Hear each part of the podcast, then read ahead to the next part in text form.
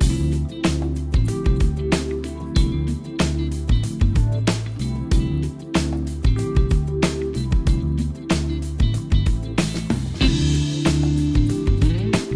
マシンのグッドナイトパパ。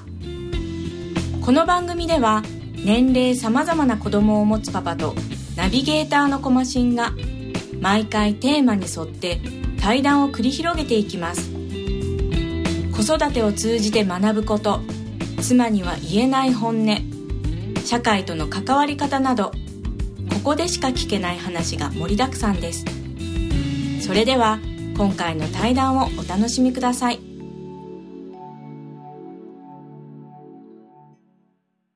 はい、えー今回の対談の相手なんですけども、えー、隅田さんです。よろしくお願いします。よろしくお願いします。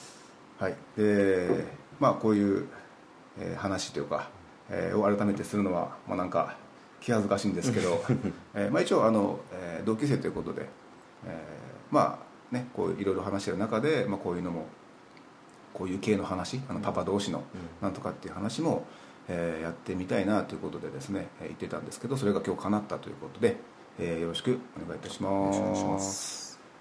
で早速なんですけどあの、まあ、隅田さんはねあの転校生で多分小学校の高学年ぐらいでちょっとなんか入ってきて、って形だったんで、まああれなんですけどで僕は転校とかしたことはないので、えーそういうえー新しい環境に子供が身を置くことみたいなのがうん。よく感覚的にわからないんですけど、えーなんかどんなこう転校してきた時ってどんな気持ちでその馴染もうとこうしてたりとかっていうのがあったのか教えてもらいたいなと思って。やっぱり父のまあ仕事の関係で、はい。まあ、自分が物心ついたのが一番初めがもう3歳ぐらいから記憶があるんですけど、えーまず鹿児島、うん。鹿児島の幼稚園に通ってて、はい。で年中ぐらいの時に、まあ、幼稚園が変わって福岡の方に引っ越しをしてうん。でその後小学校2年生の途中で長崎の小学校に転校してはい。でその後、えー小学校5年生の2学期に宮崎の方に転校してきてはい。それでまあコッタに出会ったと。出会った いう状況ですけど。あまあ、まあでもやっぱり小さい頃っていうのはやっぱりまあどの子も子供たちの遊びとかも大体まあどこの地域の子たちも一緒で、はい。まあ、鬼ごっこしたりとか、うん。まあ、幼稚園ぐらいの時はそうだったし、まあ、小学校入ってからはぱりあの全国的にあのビックリマンシールあが流行っててはいはいで転校してもビックリマン集めてるっていうとすぐまあそのクラスとか友達の輪にこう馴染んだとか、うん。いろんなことが、まああの、今思うと、うん、うん。そういうブームブームがあったおかげで結構すぐ周りに溶け込めたかなっていう感じはあああそっか。じゃあああいうやつってやっぱりそのねビックリマンとかそれ以外のおもちゃとかも、うん。結局なんかそういう、まあ、コミュニケーションツールでそれを介して知らない者同士がちょっとつながるうん。何かってことを思えば大事なもんですね、うん。特にそのねほら、まあ、アウェーじゃないけどそういうとこにに行くわけだからやっぱなんか手元に武器がないとうん。なんか不安だと思うんですよね。うんでそれが、えー当時だったらビックリマンシールであうん。ったと。とかファミコンとか。ファミコンね。ミニ四ミニ四駆とか。そそういうのがやっぱり。男の子の間では、うん共通の話題というか、でなんかじゃあ一応転校した時はそんなにじゃあ思ったほどうん。なんかこう辛いなとかそのなかなか馴染めないなとかっていうことはなかったってことですかね。まあそうですね、まあ、戸惑うというと、ん。大体あの方言がやっぱり、うんはい。長崎から宮崎来た時にすごい覚えてるのが、うん。あの長崎はなんとか「倍」っていう。あ宮崎来てすごいバカにされたのが「バイバイバイバイバイ」っていうのをでも やっぱり子供の中にも順応性があったのか、やっぱりこう、うん、もう1か月2か月ぐらいするとやっぱりそのうん。土地の言葉ああとかイントネーションとか、やっぱ馴染んできたかなっていう感じがしますねそっかそっか。いやなんかあのま先日なんか違う方とも話してて、うん。でその方はその、えー僕自分すごくなまってるんですよって話になって、まあ、こっちの宮宮崎の人なんですけど、で「あそうなんですか」って。ただ昔はそれをなんかねこう正式な場じゃないですけど、うん。こういうところで話す時は直そう直そうってしてたけあどもう今そのむしろ出してやろうみたいな、うん。ふうにあの切り替えたんですよ考え方をって言って。でその人が言ったのは、やっぱその土地の文化とかいうのはあの大事だからうん。出せばいいじゃないって話になってだから今すごくこの,、ね、その鉛のやつも出してしまえっていうことでうん。なんか、えー考えてますって言われたんですけどで実際そうですよね。で僕は今そのまあなんかもともと宮崎ですけど、うん。なんかいろいろ転々と、まあ、うん大人になってからしたんで、東京にも行ってましたしだからそういうのでちょっと言葉直そうってやっぱ意識があった時期はあったので、まあ、その流れでまああのあんまりその宮崎弁みたいなのとかね出ないというかうん。使う機会がないから、うん。まあ、なんですけどやっぱりでもそうだよなと思って。でやっぱりなんだろうな。東京にいる頃はねその周りたまたま東京人ばっかりのうん。その職場にうん。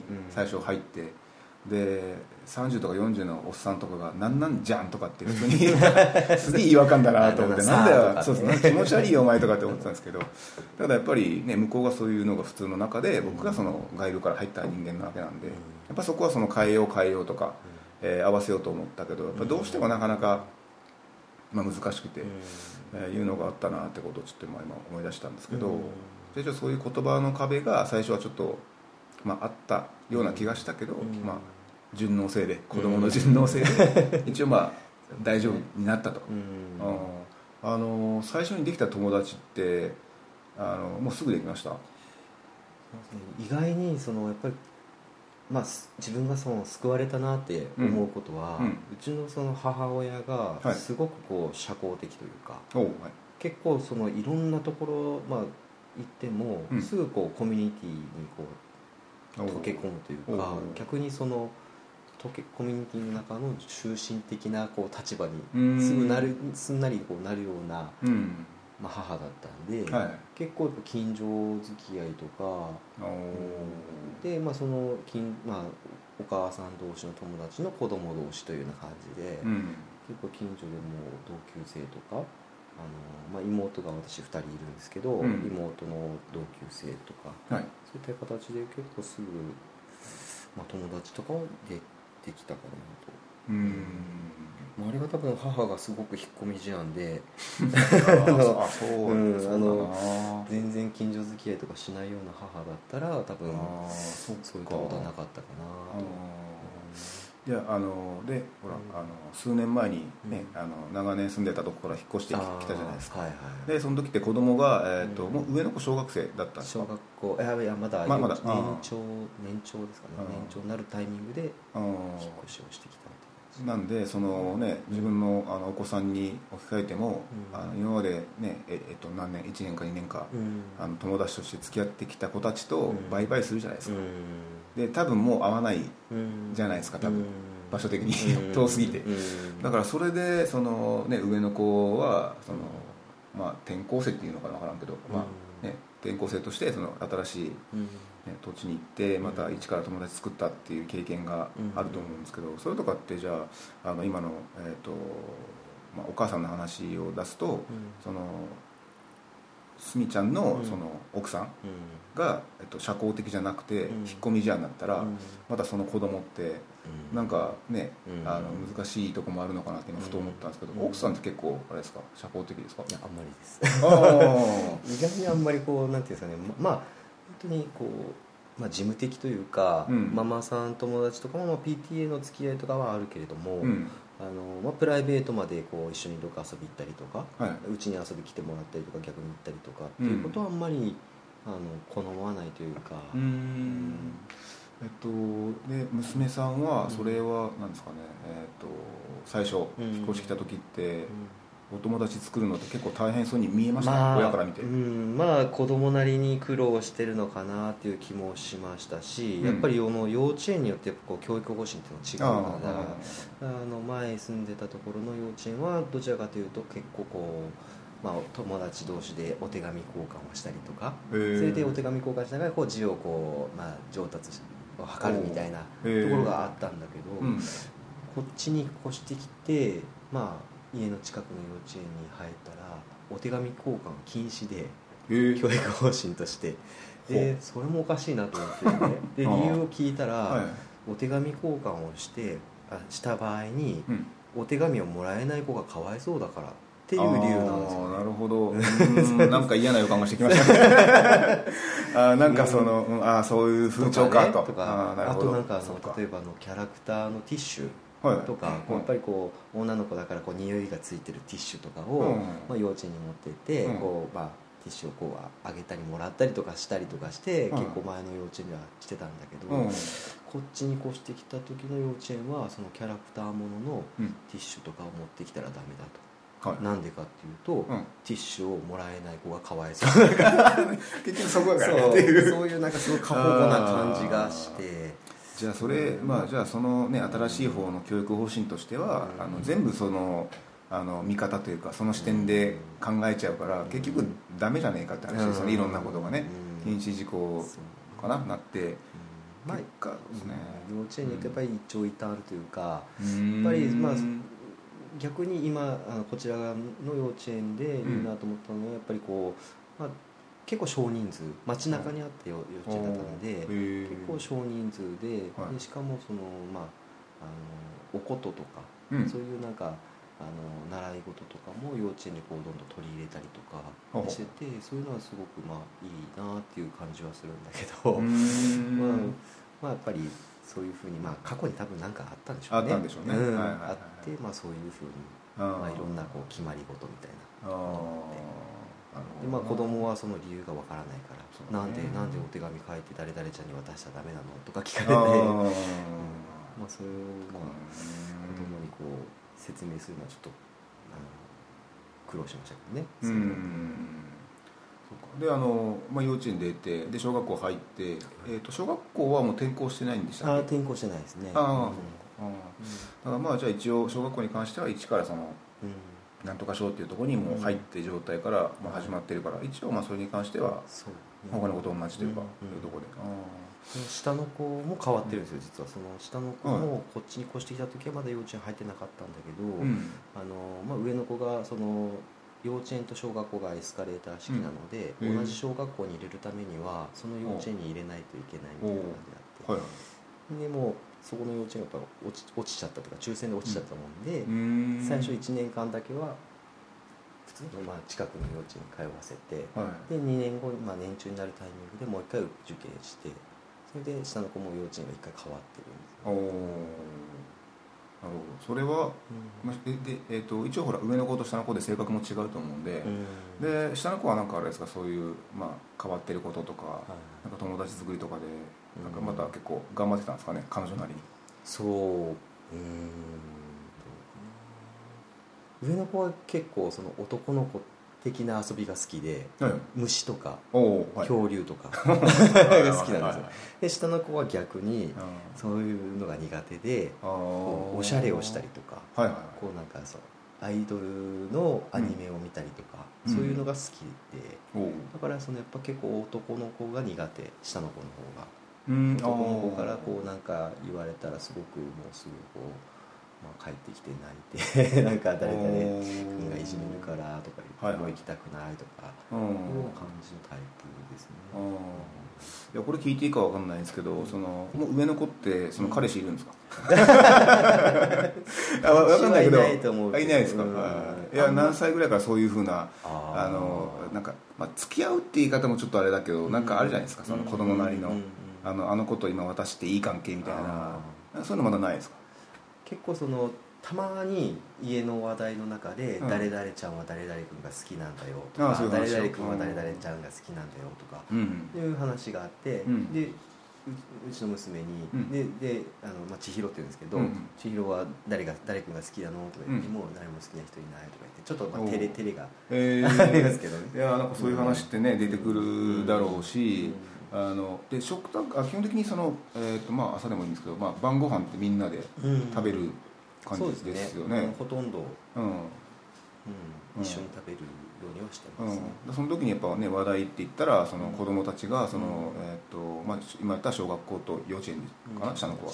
がそれぞれがその一日あったことで何があったのっていうのを聞くのが、まうんあ、あの食卓の話題なになるのかなと思うんですけど、まあ、じゃあそこでその、ね、まだ、えー少なくはいないと、うん。うんとは言ってますけど言ってますけどね。親には言わないからね。ね。あーそうですか。でほらあので女の子2人じゃないですか、はでまあいろいろとね、えーまあ、これから難しくなっていくのか、まあ、今難しいのか分かんないんですけどあの奥さんとほらあのなんかねそれぞれの、えー教えというかうん。考えがあると思うんで、うん。そこでなんかあー大きく食い違った時うん。とかおいおいそれはないだろうってなった時とかって、その改めてその子供が寝た後とかで2人で時間作って、うん。あれとかってどうなのみたいな話とかってなん。かするんですか、その埋めあのその違いの埋め合いというかね。歩み寄りみたいな。僕の立場立場上結構やっぱりまあ日中は自分は仕事に出てて、うん。でうちの奥さんはまあ専業主婦でずっとうん。子供のまあ送り迎えやら、はい。まあ、習い事の送り迎えと迎えとかうん。やってるからあんまり僕が口出しをするとうん。逆にそのまあ奥さんの立場もちょっとななくなってしまうかなっていう思いがあるのでまあ極力言わないようにはしてるんですけど、うん。もうやっぱり、うん、そこまであの厳しくしなくてもいいんじゃないかなとか 思うことは結構ありますね。結構あの 奥さん厳しいんですか？厳しいです。かなり厳しいですよ。だからうちの妻の、まあはいお母さんとかうん。とかあとおばあちゃうん。んは相当厳しい人だったみたいで。ああでそういう中で育ってるから、うんまあ、それがまあ当たり前彼女にとっては当たり前なんだろうけれども、うん僕はそんなに子供の頃うちの自分の母親にうん。怒られたりした記憶があんまりないので、うん。だからそこまでき激しくこう叱りつけたりとか、うん。もう本当に追い追い込むというか子供を子供をもう、まあ、逃げ場がないぐらい追い込んでる？追い込んでいくんですよね、は特にまあ上の子に対して、あなるほど。うん。だからまあうん。でそこでもうそんなに言わなくていいじゃないってうん。言ってしまうと、はい。逆にもっと火がついちゃうからその場ではちょっと言えないしえ子供のことを僕がかわおうものなら、じゃあじゃあもうあのパパがもう面倒もうパパがじゃあ全部やってみたいな感じになっちゃうんで、おまあ、その場はまあちょっと、うんスルーしますけど 一旦スルーして、うん。では後でまあ上の子がもう落ち込んでるのをまあ後でちょっとうん。母親が見てないところでちょっとフォローするとか、ういうようんなことしか今のところできてないんですけど、うんただお互いやっぱりすり減っちゃうんで、うんうんだから逆にそのあのあそのあのうちの妻のお母さんはちょっとあの、うちの上の子が生まれる直前に亡くなってるんですよ、うん。だからやっぱこう子育ての悩みとか、うん。そういったことをこう相談できる相手がいなね。いなかったっていうのもあってね。結構その多分いろいろうん。奥さんなりにプレッシャーがあったと思うんですけど、へえまあ、いろいろ図書館で子育ての本を読み漁ったりとはいかして、うん。うん今もなんか叱らないなんか教育法みたいななんか本とかこの間ちらっと見かけたんだけど、はいはいはい。うん、それってまあすごくやっぱりあの自分なりにいろいろ悩ん。でるとは思うんですけど、ん。やっぱりこう毎日毎日こう24時間、まあ、ほとんど子供たちと一緒にいるから、やっぱりそれなりにやっぱりストレスも溜まってるだろうし、ううんん。そこはやっぱりなんとかしないとなっていう。あのえっと奥さんの息抜き法ってなんか知ってます？これやってるの俺知ってるぞとか。あ寝る寝る寝る。寝ること とうん。結構スマホのゲームハマってるみたいで。あそうそうですか。そう。最初スマホに僕がする時もうん結構反対派で、まあ奥さんがもうガラケーんじゃないみたいな感じだったけど、はい。まあ一応まあスマホに変えて、うん。それなんかゲームになんかハマって、はい。朝起きて弁当作る前とか,、ずっとなんかソファーで横になってゲしてまあそれがなるほどな、まあそれはまあ、うん。まあはい。多少ならいいけどやっぱ子供が見てる前でそれやっちゃうと子供もやっぱゲーム依存そうそという。かそれはねあの僕もちょっと今気になってて、うん。でなんか、まあ、奥奥さんが、ねううんちの場合今あの、えっと、メルカリっていうのかな。あー。ああれをなんか始めたみたいで、であれ,、まあ、あれをだけを見てるわけじゃないんでしょうけど、うん。なんかそのスマホを見てる時間結構多くてで子供の前でも結構見てる時間があって結構気になってるんです僕それが。であのちょっと控えてくんないかなと思ってちょっと言ったこともあるんですけど、うん。あの別にその今は別にしなくていいいいだろうと。でしかも子供が「ママママ」って言ってる時もあったから、うん。それもなんかこうねずっとこうしててからやってたけど、ん。まあなんかねそんなんだったら別にもうね、うん。あんまりガラケーのままでよかったかなとか、うん。まあ、まあ極端な話ですけど、うん。だから結構気になってて、うん。だからなんかねちょっと気になってるっていうのはちょうどあったんで,、でゲームって別にまあ全然いいんですけど、うん。あのまあこれ僕のなんかこうちょっと考え方でもあるんですけどそのスマホのゲームをやって、うん。で何かなるのみたいな。まあまあ時間潰しっていう意味になってますよもちろん。でそれって何かなんのって、うんそれをやった後になんかそのなんか素晴らしい人間になってんのってう。んだからそれに時間費やす、ん時間費やすんだったら費やすで、そのそれを得た後にその家族の中でいい何かを発することができるようになるとか、だったら全然いいんですけどまあねそのゲームしたことであのなんかの解消はしてるんだろうからまあいいいいんでしょうけど、なんかそので何なのって僕絶対思っちゃうんですよね、うん、その後何が待ってるのってなんか素敵な未来が待ってんだとかって思って。そうそう。だからまあまあね人はそれぞれなんですけどだから、ね、奥さんが、まあ、うちもままだ今のところ専業主婦なので、えーまあ長いじゃないですかうん。子供と接する時間。が、で息抜きって何かなと思ったら、まあうちの場合はそのビデオを見るとか、えーなのかな。でママ友となんかねちょっとこう会う会うというかねやってますけど、そういうのが全くなかったらねやっぱりきついと思うんで、じゃあ一応奥さんの場合は寝ると、そうね。うん。寝てゲームすると、うん。あじゃあそれはそのさっきの話とつながるんですけど対外的になんかその積極的に参加するとかっていう感じじゃないってことですかね。複数の人数の場合、まあ、今は本当になんかやっぱり上の子も下の子も習い事をそれぞれやっててはい。でその送り迎えうんしたりとか家のことしたりとかしてもうほぼ毎日うん。同じことのまあ繰り返しというか状況で。最初まあ以前まあ宮崎の方に越してくる前は、あのまあ趣味で、はい。あの飾り巻き寿司とかを習いに行って、教えるなんかその資格を取ったりとかして、幼稚園のママ友と一緒にそのそういう講習をはい。をするようなはのをやろうかっていう、まあ、準備はしてたところでで僕のこううん。引っ越しっていうかうん。転勤、あなあのなんていうんですかね転職が決まってうん。講習をすることになってしまったんで、まあ、押し入れにまだ、ね、動画眠ってますけどあとは庭いじりとか。あ庭やっぱり植物が好きなので、うん。まあ、庭いじりをしたりとかするのは、はい。うんまあ、息抜きにはなってるのかなと。うん。おじゃあまあ一応、まあ、全く何もないわけじゃなくて、うん。一応なんかあるよと、うん。うん。じゃあまあ子供の教育に関してはじゃあそのなんかな一応そんな厳しくしなくていいじゃないかと思いながらも、うん。一応まあ一応奥さんがやっぱ主というか、あのなので一応まあ向こうの、うん。えーやりたいようにというか にまあ一応、ねうん。やっていると。そうね。あー。でそのなんかな例えば厳しいとしてですよ奥さんが。うん。として、うん。その子供、うん。あの娘さんとそのパパがね、うん。えーこう喋ることもあると思うんですよ1対1で、その時とかってなんかあのなんか出るんですか？そういう厳しさを受けてる子供なりに、うん。なんかちょっと萎縮してるなとか、うん。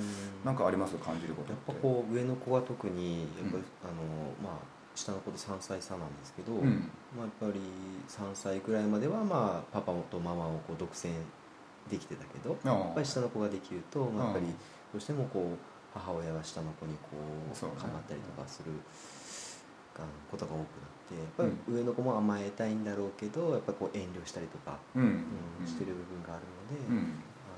あのももっとこう甘えていいんだよと。僕はそういうスタンスであの、まあ、たたまに抱きしめてあげたりとかするけど逆にうちの奥さんの方はもうはい、う上の子に対しても相当厳しいんで、あの厳しいっていうのはあれですか？その、えっ、と上の子が悪さするんですか？なんか。いやあの、まあ、言う言うことを聞かないというかあの、まあ、片付けなさいっていう,、うん。いうことに対しても、うん。あのすぐまうんあ片付けなかったりとか、はい。でそれが毎日毎日同じことの繰り返し。あ 宿題しなさいって言っても宿題やらない。ででもう寝る時間が遅くなってもうしなくていいって言ったら「いややる」って言ってもう泣き叫んだりとか。それでやっぱり上の方どっちかっていうと僕に似てんのかなと思って性格的に、まあ、なんとかなるさ的な。あ感じ でそそんな感じ。あんまり几帳面じゃないんですよね。下の子はすごい几帳面で。もう前の日の晩に明日着る服とかも全部準備して寝るんでもう。ちのまあ上の子は毎日着るものを何着たらいいっていうのをまたこう受け身というか、あのん今日は暑いから半袖と半ズボンにしたらって言ったら、うん。まあ、それでき、まあ、着てくるんですけど、自分であんまりこう、うんまあ、特にまりおしゃれとかにあんま興味がないので上の子は。はいはい。だからもう着るものは何もう何でもいいっていう感じで暑いのに長袖着てきたりとかしたらそんな暑いの着てどうすんのみたいな感じで怒怒られ怒られるっていうか。で下の子が逆に、まあ、あのお姉ちゃんの洋服を選んであげるみたいな。うん。あまあそれはそれでなんか、微笑ましい光景だからいいけど、じゃあなんか一応お姉ちゃんの方は、えー受け身というかそのなんだろうな自分からいろいろ発するわけじゃない。じゃないですね。あうん。でで発したとしても怒られるとか、うん。ああそうか。だからそう。う、かうん、だからもう多分、ん。奥さんとしてはもういい加減まあ自分で物事を考えてうん。行動してもらいたいっていう思いがあるんだろうけれども、うん。うん。なかなかそこがうまくいかないので、はい。まあ、上の子が怒られてると。うん。でそれを見て下の子はああやったら怒られるんだなっていうのを学んでるんであのね。すごい逆にまあ下の子は、はい。まあ、聞き分けがいいというかなんか、うん、だから本当はあんまり下の子の前で上の子を叱るのはあんまりどうどうなのかなって。あ今叱ってるんですか？叱ってますね。もうなるほどお姉ちゃんのことをこう甘く見見るようになっちゃうと。ああまあね、うん。そこはちょっと、うん、確かにな。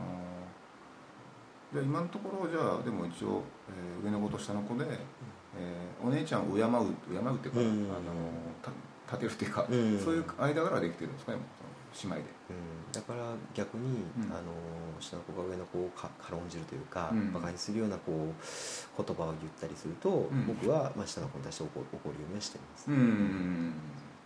確かに、じゃあ結構そこが、まあ、今は一番その、ねうん。上の子下の子を見ながらちょっと気になってるところですか、うん。教育の 教育の過程で、うんうんああなるほどなうんじゃあまあなんか、えっとなんかここあります。喋っておきたいこと。はい。うん。残ったのところはもう幼稚園えっと幼稚園えっとなんかなえっと未就園っていうんですかね。なんかうん。実際に行くの1個1年前うん。に週に1回からプレプレプレプレかプレってやつに行っててでそれを始めて5月から今年の5月から始めてるんですけど、うん。まあでも僕は別にその幼稚園とか保育園どっちでもまあいいっちゃいいんですけど、あまあなんかな、えーまあ、自分が保育園だったから,、うん。その幼稚園に行くってなってくると、うん。じゃあ奥さんって時間うん。あ空くよねとかあ あるよねとかって思ってしまうとはいはい。あの、まあ、別にいいんですけど、うん。ただ一応一人の女性というか一人の人間として、うん。やっぱ社会との関わりって大事だと思ってるので、それをそのなんかねあのそんな全くないわけじゃないですけど、うん。社会との関わり方をちょっとこう落とした状態というかの状態で生活が回っていく、で、まあ、幼稚園実際に入ったらあと3年間かな、うん。それが続くんだと思うので、うん。だからまあ社会との関わりっていう意味で、あのまあ、仕事をするとか、なんかねいうのが逆になくてなんか大丈夫かなじゃないけど。あ緊張感とか。うん、なんかその辺とかって大丈夫なのかなと思って、だからまあそれが一個気になってるだけですけど、うん。まあねだからそういったとこぐらいかな、考えてるのは。ただまあ一応そのが始まったんで、で彼女なりに、えー、と今までずっと本当に一緒だったのがうん。週に1回、まあ、2時間ぐらいなのかな、えー預けるっていうことによってその時間に他のことできるのでまあそれがね最初の話だとその息抜きっていうか彼女なりのなんかその時間になってると思うんで、うん。まあ、そこでちょっと気晴らししてくれればまあいいかなと思ってるんですけどね。うんうんえー、ということで、まあ、いろいろ話しましたけど、えーまあ、そろそろお時間になりましたので、えーまあ、他に別の内容であれば、はい、この辺りで今回終わろうかなと思います、はい、今日はどうもありがとうございました。ありがとうございました。